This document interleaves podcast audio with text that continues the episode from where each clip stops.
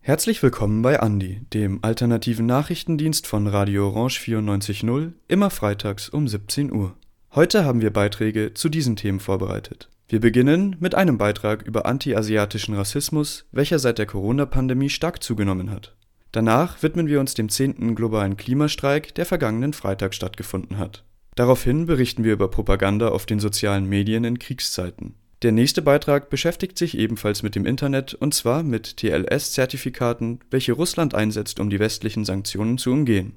Im Anschluss daran widmen wir uns dem Protest der Elementarpädagoginnen, bevor wir die Sendung von dieser Woche mit den Kurznachrichten beenden. Seit Beginn der Corona-Pandemie hat Rassismus gegen asiatisch gelesene Menschen weltweit stark zugenommen. Claudia Unterweger und Wiener Jun widmeten den vierten Teil ihrer Vortragsreihe Desintegration dem Thema Solidarität und Widerstand gegen anti-asiatischen Rassismus. In den Räumen des Depot Kunst und Diskussion in Wien fanden sich die Journalistin Annika Dang, Nu von dem Kollektiv Perilazin und Hui Ye von dem Kollektiv Mia Ling zu einem Gespräch zusammen. Anti-asiatischer Rassismus bezeichnet Vorurteile und rassistische Narrative gegenüber Menschen, denen eine asiatische Herkunft zugeschrieben wird. Die stereotypische Feindbilder über asiatisch gelesene Personen, etwa als Verantwortliche für die Verbreitung von Krankheiten oder fleißige Arbeitsmigrantinnen, reichen weit in die Geschichte der Kolonialzeit zurück. Dennoch wurde anti-asiatischer Rassismus und Erfahrungen der Betroffenen bisher nur wenig untersucht. Unter den Hashtag Ich bin kein Virus und Stop Asia Hate wird das Phänomen langsam der Öffentlichkeit aufgearbeitet. Dies ist vor allem dem Engagement von selbstorganisierten Netzwerken und Initiativen aus den betroffenen Communities zu verdanken. Annika Dang berichtet, dass nach Studien aus der USA anti-asiatischer Rassismus während der Corona-Pandemie zugenommen hat, aber auch, dass das nicht unbedingt in einem Zusammenhang mit dem Coronavirus ähm, als, als einziger Katalysator irgendwie stehen muss, sondern dass da eben viel Historie dahinter liegt. Also man hat aus den Daten auch gesehen, die ganzen Übergriffe oder ein Großteil richtet sich gegen ältere Personen, aber vor allem auch gegen Frauen und dass man da diese Verschränkung von Rassismus und Sexismus eigentlich sehr gut erkannt hat. Die Bezeichnung als Asiatin wird von Nu insofern als passend empfunden, da es ein Akt der Solidarität ist und das Gemeinsame unterstreicht. Annika Dang empfindet den Begriff asiatisch gelesene Menschen insofern passend, weil das ja eigentlich diese Zuschreibung von außen nochmal ähm, betont und dass eigentlich der Fokus darauf liegt, wie, wie man von anderen wahrgenommen wird. Das heißt, ähm, ob man sich jetzt als asiatisch definiert, identifiziert oder nicht. Das heißt, man hat diese Zuschreibung von außen, die man ja eigentlich nicht, ähm, ja, nicht ablegen kann. Und ich glaube, darin liegt dann aber auch, wenn man asiatisch eben für sich claimt, so wie du das ähm, auch schon gesagt hast, ähm, hat man dann ja irgendwie selber diese Deutungshoheit vielleicht ein bisschen zurück, wenn man sagt, ja, ähm, genau, ich nehme diesen Begriff auch als Zuschreibung für mich selbst. Eine von diesen übergestülpten Rollenbilder können auch positive Stereotype sein, welche ebenso kritisch betrachtet werden. Hui Ye äußert sich dazu man hat irgendwie diesen quasi positiven Stereotyp ähm, vom Asiaten, aber es ist genau, also wie positiv bis zu wie weit. Das ist eben die Frage, weil äh, oft irgendwie wird davon geredet, dass die Asiatinnen eben ähm, gut ausge also halbwegs, halbwegs gut ausgebildet, ähm, äh, fleißig, ähm, eigentlich mag nie ein Problem, äh, halten sich an Regeln, aber ähm, äh, wenn wir uns plötzlich zum Beispiel äh, in der Kunstbereich arbeiten, dann äh, das ist wirklich schwer zu sagen, dass, ob wir uns irgendwie, also ob uns oder unsere Arbeit wirklich fair behandelt werden. Das ist, dann, dann, dann frage ich mich, ähm, ähm, sind wir das Problem? Ähm, haben wir nicht irgendwie in diesem guten Stereotyp gepasst? Ich glaube, dass dieses dieses Model Minority sein ist etwas, das ziemlich nervt, weil es ähm, Rassismus verharmlost, weil es klein geredet wird. Man versteht nicht, warum, warum jetzt eine einzige Aussage so schlimm ist und du siehst dann aber nicht, dass du irgendwie dein ganzes Leben mit, mit solchen Aussagen oder, oder was, das, was das mit dir macht, wie, wie dein Selbstwert davon beeinflusst wird, ähm, dass du dich selbst kleinredest oder wartest, bis du sprechen darfst. Das ist schwierig, Raum einzunehmen. Deswegen, weil du nicht weißt, irgendwie, was, was, was dir zusteht. So Nu von Perilla Sien. Auch Annika Dang beobachtet als Journalistin Fälle von positiven Stereotypen. Ähm, ja, im Artikelfeedback oder so, was man von ähm, den Usern bekommt, ist dann schon auch oft ja, wirklich Relativierung drin. Also sagen Leute, ah, ich verstehe das gar nicht, was hat man denn gegen Asiaten zum Beispiel? Und das, das schwingt natürlich ganz viel mit. Also einerseits natürlich, dass es dann sagt, man kann was gegen andere Leute haben, die nicht asiatisch sind oder ähm, genau, einfach irgendwie zu sagen, das kann ich mir gar nicht vorstellen, dass es das gibt. Also es wird dann eigentlich auch diese ganze Erfahrung irgendwie abgesprochen und gleichzeitig mhm. findet diese Spaltung ja irgendwie auch nochmal statt. Ähm, und das ist irgendwie ein, ein Muster, das man schon sehr oft beobachten kann. Und gerade dieser Model Minority Myth, abseits davon, dass es eben spaltet eben, ja, wie du sagst, es, es, drängt einen ja auch auf einen Platz zurück, dass man sagt, man, man ist irgendwie, man muss Leistung bringen, man muss irgendwie angepasst sein. Das heißt, es schadet eigentlich auf vielen Ebenen. Den Beitrag gestaltete Jana Pichler.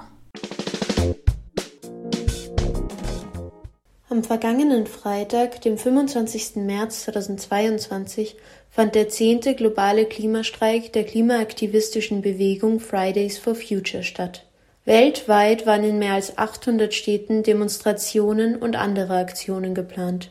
In Österreich gingen 20.000 Menschen auf die Straße, um für eine klimagerechte Zukunft zu streiken. Der Polizei zufolge demonstrierten 10.000 davon allein in Wien.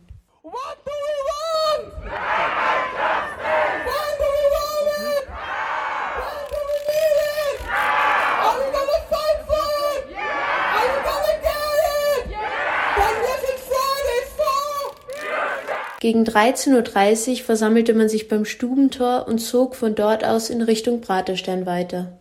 Um 16 Uhr gab es eine Abschlusskundgebung in der Venediger Au. Unter dem Motto People, not Profit kritisierte man diesmal das menschenfeindliche kapitalistische System und zeigte sich solidarisch mit den Menschen aus und in der Ukraine. Ich habe mit Paula Dorten von Fridays for Future geredet, die mir erzählt hat, warum das so wichtig ist. Ähm, dass wir einfach durch unsere klimaschädliche Lebensweise den Krieg in der Ukraine mitfinanzieren und dass sich halt Österreich noch nicht dazu erklärt hat, das, also den, den, die Gasimporte zu stoppen.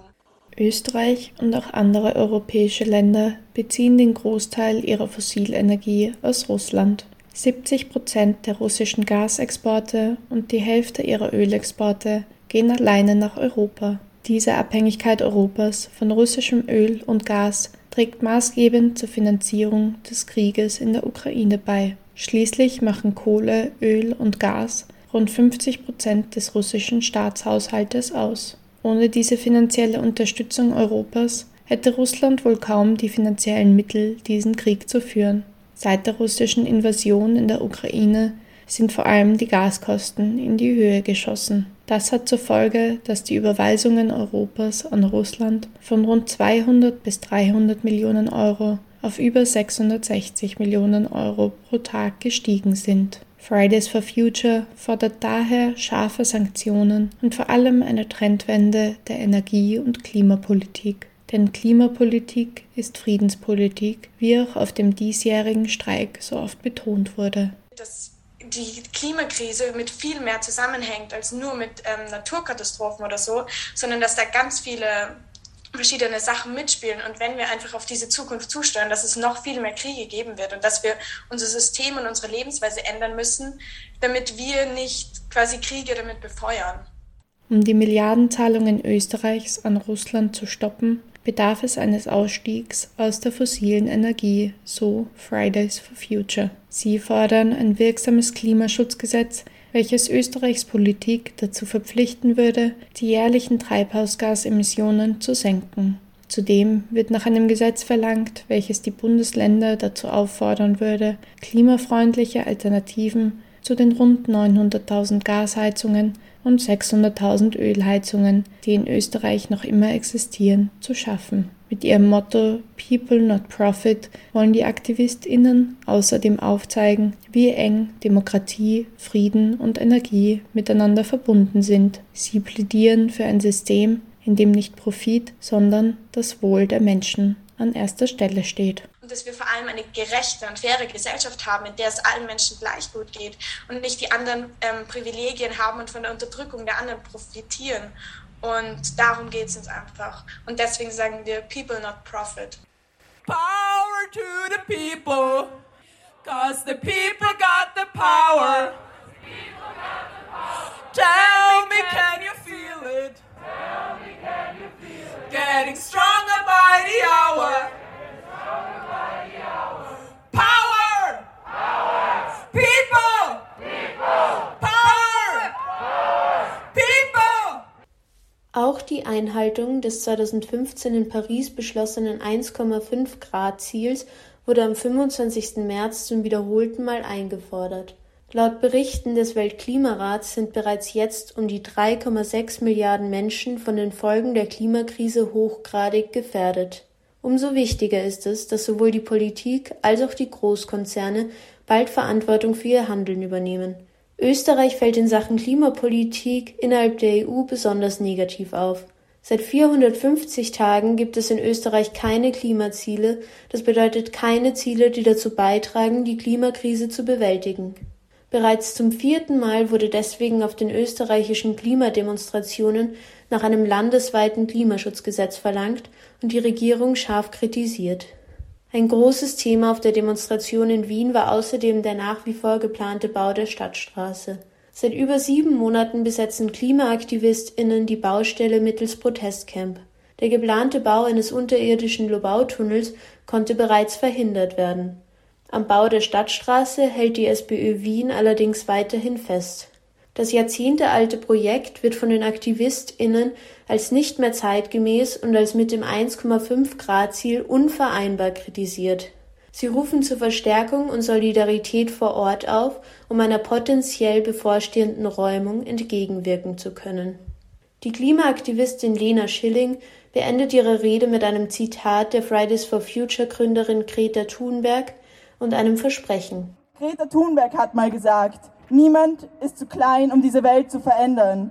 Und ich sage euch was, wir werden diese Welt verändern. Mit Vehemenz, mit Mut und weil wir alle gemeinsam an diese bessere Welt glauben. Paula Dorten bleibt wichtig zu betonen.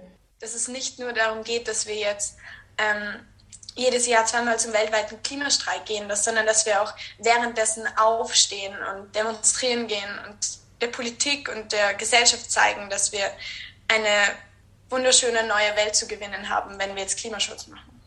Diesen Beitrag gestalteten Chiara Reinwald und Jana Pre unter der Verwendung von Audiomaterial von Gerhard Kettler.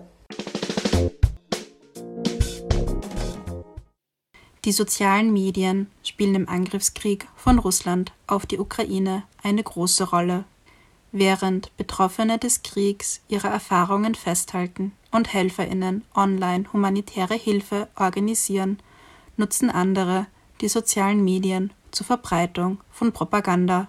Die Qualität von Informationen ist in Postings der sozialen Medien oftmals nicht leicht zu erkennen. So wurden zum Beispiel auf TikTok unter dem Hashtag Ukraine auch Aufnahmen von Kriegen und Katastrophen verbreitet, die nicht aus der Ukraine stammen. Auch Regierungen machen Nutzen von sozialen Medien und verbreiten dort gezielt Propaganda, welche nicht immer als solche erkennbar ist. Dabei gibt es mehrere Strategien. Eine Soft Power Propaganda, wie sie auch der chinesischen Regierung nachgewiesen wurde, bezahlt Influencerinnen dafür, Informationen über das Land zu verbreiten, die Alltagsgeschehnisse und Abläufe im Land positiver darstellen, als sie sind.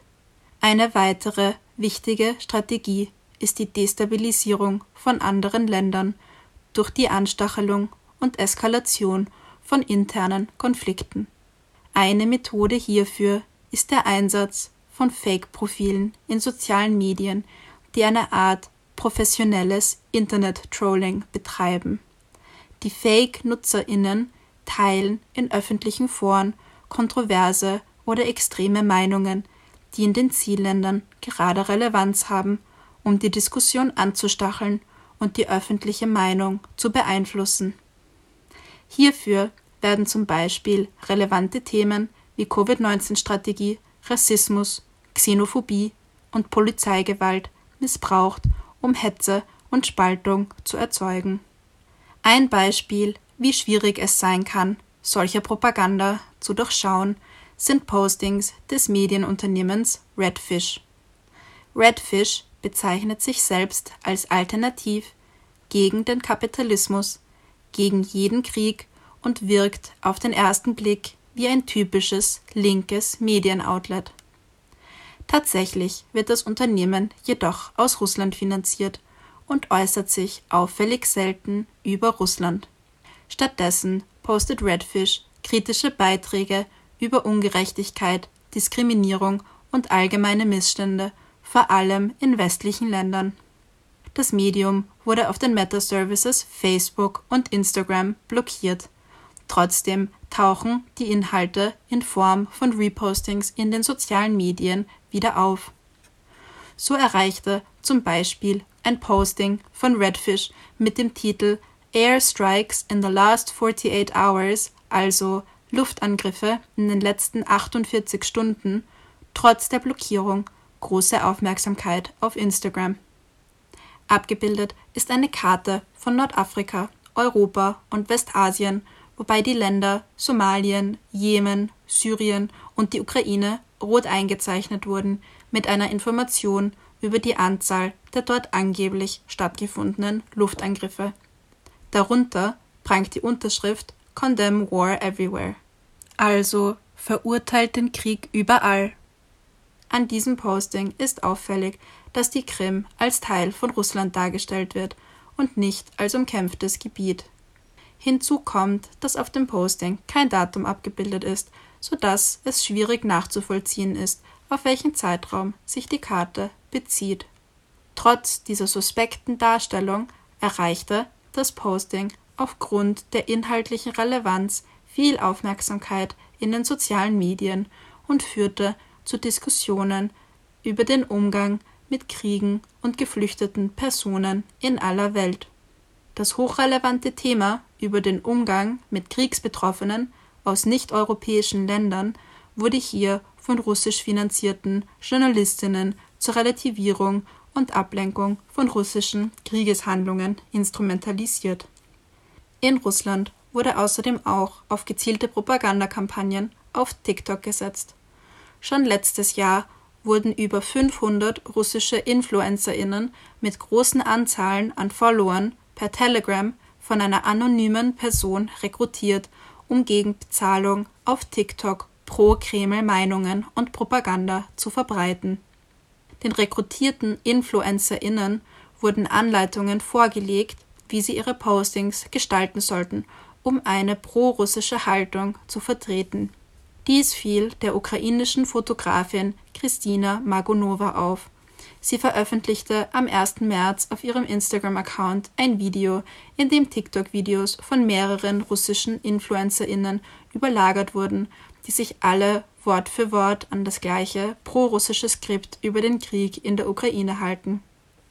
Ob die BetreiberInnen der Telegram-Gruppe, in der die russischen InfluencerInnen rekrutiert wurden, Verbindungen mit der russischen Regierung hatten, konnte nicht bestätigt werden. Die Gruppe ist mittlerweile gelöscht. Als Reaktion auf Russland-kritische Internetpostings forderte Russland westliche Internetdienstleister wie Meta und Wikipedia dazu auf, ihre Inhalte zu zensieren.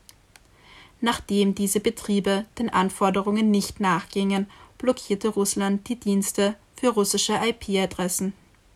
Um die von Russland blockierten sozialen Medien für das Volk zu ersetzen, hat Russland den Instagram-Klon Rosgram erstellt, welcher von der Regierung betrieben wird. Beitragsgestaltung Kira Thomasberger Vor wenigen Tagen hat Russland eine eigene TLS-Zertifizierungsstelle vorgestellt. TLS-Zertifikate sind notwendig, um eine sichere Verbindung mit Webseiten über HTTPS aufzubauen, also mit dem größten Teil des Internets. Vor dem Angriffskrieg in der Ukraine haben russische Webseiten die Zertifikate von internationalen Zertifizierungsstellen genutzt. Aufgrund der Sanktionen können Zertifizierungsstellen aus dem Westen Zahlungen aus Russland nicht akzeptieren und eine Erneuerung der Zertifikate ist nicht möglich.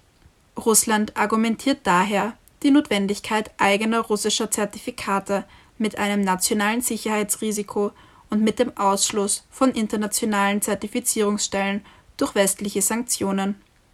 Es gibt der russischen Regierung jedoch auch die Möglichkeit, jeglichen Internetverkehr abzuhören, der mit den russischen TLS-Zertifikaten authentifiziert wurde, sogenannte Man-in-the-Middle-Attacks. Man-in-the-Middle-Attacks werden seit 2015 auch in Kasachstan genutzt, um den Internetverkehr abzuhören, dort jedoch mit wenig Erfolg. Das kasachische TLS-Zertifikat Quasnet Trust Certificate muss manuell durch die NutzerInnen installiert werden und Internetbrowser wie Google Chrome oder Safari akzeptieren das kasachische Zertifikat nicht, sodass das Endresultat ein TLS-Zertifikat ist, das nur auf bestimmten Internetbrowsern funktioniert und manuell installiert werden muss. Auch für Russland ist die Erstellung eigener Zertifikate nicht so einfach, denn westliche Internetdienste akzeptieren auch die russischen Zertifikate nicht.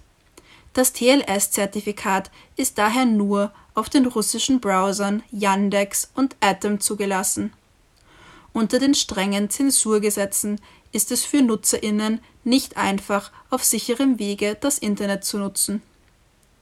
Russland könnte mit der Abschottung des Internets eine ähnliche Taktik wie China verfolgen. In China sind die bei uns bekannten Internetdienste und sozialen Medien von einer Firewall blockiert. Anstelle dessen bietet China geklonte Versionen der Apps an, welche von der chinesischen Regierung kontrolliert werden.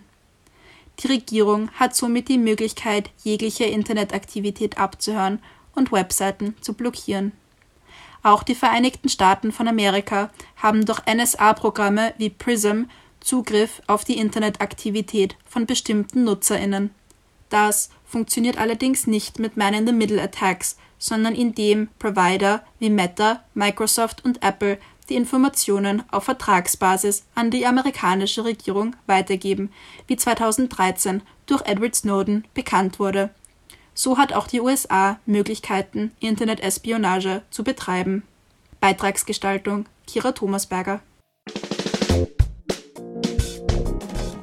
Ich bin keine Basteltante, ich bin Bildungsbeauftragte, stand auf einem der Plakate zu lesen. Die Beschäftigten der privaten Kindergärten in Wien haben am vergangenen Dienstag, den 29. März, ihren Protest in den öffentlichen Raum getragen. Den Gewerkschaften zufolge haben sich etwa 8000 Menschen am Protestmarsch vom Votivpark über den Ring bis zum Heldenplatz beteiligt.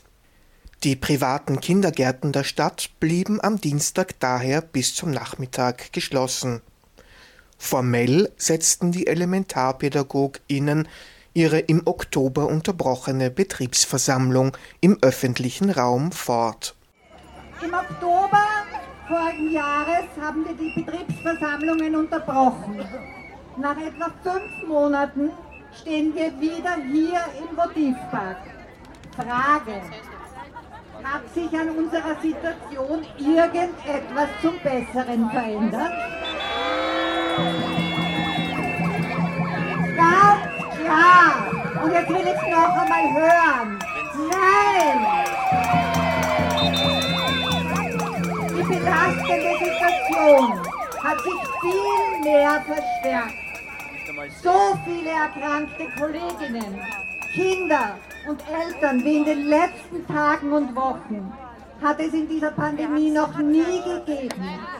Wir stehen also heute auch hier für unsere erkrankten Kolleginnen. Wir wären circa ein Drittel mehr Leute hier. Die Forderungen haben sich in den letzten fünf Monaten nicht geändert. Besonders eine Aufstockung des Personals, bessere Arbeitsbedingungen und Entlohnung und eine österreichweit einheitliche Regelung der Finanzierung standen im Mittelpunkt. Wir brauchen jetzt die schrittweise Senkung der Kinderanzahl. Wir brauchen mehr gleichzeitig anwesendes Personal. Wir brauchen Vorbereitungszeiten. Die Assistentinnen brauchen endlich Berufsschutz und ein anständiges Gehalt. Wir brauchen endlich gute einheitliche Rahmenbedingungen, damit jede Kollegin, jede Kollegin gleiche Arbeitsbedingungen vorfindet, damit jedes Kind gleiche Bildungschancen vorfindet. Und wir können das nur gemeinsam erkämpfen. Zu den langfristigen Problemen der mangelnden Finanzierung und Wertschätzung der Kindergärten kommt in den letzten zwei Jahren auch die Corona-Pandemie zu den Belastungen hinzu. In Hort und Kindergarten gibt es kein Homeoffice. Die PädagogInnen stehen täglich in den Gruppen. Dementsprechend hoch sind die Infektionszahlen in der Berufsgruppe. Wir haben nach über zwei Jahren Pandemie keinerlei Sicherheitskonzepte. Im Gegenteil, die systematische Durchseuchung der Bildungseinrichtungen ist ein Skandal, den man nur als menschenverachtend bezeichnen kann. Die Elementarpädagoginnen sind sich einig, wenn ihre Forderungen von der Politik nicht erfüllt werden, wollen sie weiter protestieren. Dieser Beitrag wurde gestaltet von Stefan Resch. Und nun die Kurznachrichten. Die Sozialistische Jugend Österreich kritisiert die ab heute geltende Erhöhung der Richtwertmieten. Dass die Bundesregierung inmitten einer historischen Teuerungswelle eine massive Erhöhung der Mieten zulässt, ist ein Skandal. Auch junge Menschen, die gerne ausziehen würden, werden dadurch hart getroffen. Die Bundesregierung erschwert damit den Schritt in die Eigenständigkeit und betoniert junge Menschen verstärkt im Hotel Mama ein, sagt Paul Stich, Vorsitzender der Sozialistischen Jugend Österreich, angesichts der ab heute geltenden Erhöhung der Richtwertmieten. Wohnen sei schließlich ein Grundbedürfnis und kein Luxusprodukt, so Stich weiter. Erneute Blockade durch Lobau bleibt. Am vergangenen Mittwoch, den 30. März, versammelten sich einige Aktivistinnen und Aktivisten von Lobau bleibt in der Donaustadt und blockierten Arbeiten an der geplanten Stadtautobahn. Die Aktivistinnen wollten verhindern, dass Bagger in Hirstetten weiter Boden abtragen konnten. Nach circa zwei Stunden erklärte die Polizei die nicht angemeldete Kundgebung für beendet. Da daraufhin nicht alle Lobau bleibt Aktivistinnen das Gelände verließen, verzeichnete die Polizei am Ende des Einsatzes vier Anzeigen und drei Festnahmen Weltbevölkerungsbericht 2022 der UNO vorgestellt. Ebenfalls am 30. März stellte der UNO-Bevölkerungsfonds seinen Bericht vor. Unter dem Titel Verborgene Seen – Die Krise der unbeabsichtigten Schwangerschaften beleuchtet dieser die Umstände, die zu unbeabsichtigten Schwangerschaften führen und die negativen Folgen, die sie für Einzelne sowie den gesellschaftlichen und wirtschaftlichen Fortschritt bringen Dabei seien fast die Hälfte aller Schwangerschaften weltweit ungewollt und von diesen wiederum werden mehr als 60 Prozent abgetrieben. Hauptursachen für die ungewollten Schwangerschaften seien die Benachteiligung der Frauen, Armut, sexuelle Gewalt sowie mangelnder Zugang zu Verhütungsmitteln und Abtreibung. Der UNFPA-Bericht stützt sich auf die neuen Daten des Guttmacher-Instituts aus 150 Ländern zwischen den Jahren 2015 und 2019 diesen Daten zufolge erleben mehr als 20 Prozent der vertriebenen Frauen sexuelle Gewalt. Außerdem müssten laut diesem Bericht jedes Jahr sieben Millionen Frauen nach unsicherer Abtreibung ins Krankenhaus eingeliefert werden. Diese seien einer der Hauptursachen für den Tod von Müttern diesen Bericht nahm die Österreichische Gesellschaft für Familienplanung zum Anlass, einige Forderungen an die österreichische Regierung zu formulieren. Diese beinhalten unter anderem einen flächendeckenden Zugang zu modernen Verhütungsmitteln und Verhütungsberatung, Kostenübernahme dieser durch die gesetzlichen Sozialversicherungsträger sowie Unterstützung von Frauen und Paaren, die sich gegen eine ungewollte Fortsetzung einer Schwangerschaft entscheiden Außerdem fordern sie eine umfassende Informations und Bildungsarbeit bezüglich sexueller und reproduktiver Gesundheit und Rechte, einschließlich sexueller Bildung für diverse Zielgruppen und eine allgemeine Stärkung der Gesundheitskompetenz junger Menschen, um körperliche Autonomie und Selbstbestimmung zu fördern. Die Kurznachrichten wurden gestaltet von Oskar Queton Das war Andi, der alternative Nachrichtendienst auf Radio Orange 94.0 vom 1. April 2022. Sendungskoordination in dieser Woche war Oskar Queton. Die nächste Ausgabe von Andi gibt es wie gewohnt am kommenden Freitag um 17 Uhr auf Orange 94.0 zu hören. Alle Sendungen gibt es auch online und zum Nachhören auf cba.fro.at unter Andi Nachrichten. Vielen Dank fürs Zuhören und auf Wiederhören.